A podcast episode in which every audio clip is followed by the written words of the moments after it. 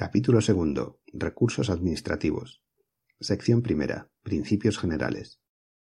Artículo 112. Objeto y clases. 1.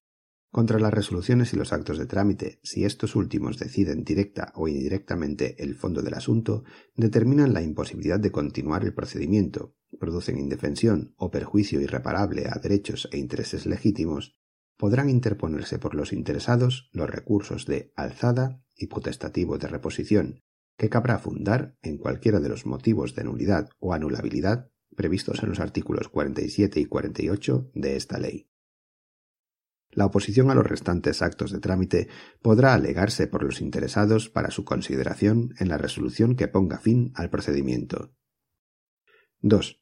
Las leyes podrán sustituir el recurso de alzada en supuestos o ámbitos sectoriales determinados, y cuando la especificidad de la materia así lo justifique, por otros procedimientos de impugnación, reclamación, conciliación, mediación y arbitraje ante órganos colegiados o comisiones específicas no sometida a instrucciones jerárquicas, con respeto a los principios, garantías y plazos que la presente ley reconoce a las personas y a los interesados en todo procedimiento administrativo.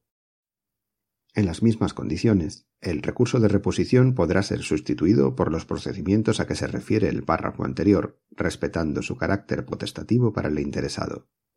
La aplicación de estos procedimientos en el ámbito de la Administración local no podrá suponer el desconocimiento de las facultades resolutorias reconocidas a los órganos representativos electos establecidos por la ley. 3. Contra las disposiciones administrativas de carácter general no cabrá recurso en vía administrativa. Los recursos contra un acto administrativo que se funden únicamente en la nulidad de alguna disposición administrativa de carácter general podrán interponerse directamente ante el órgano que dictó dicha disposición. 4. Las reclamaciones económico-administrativas se ajustarán a los procedimientos establecidos por su legislación específica.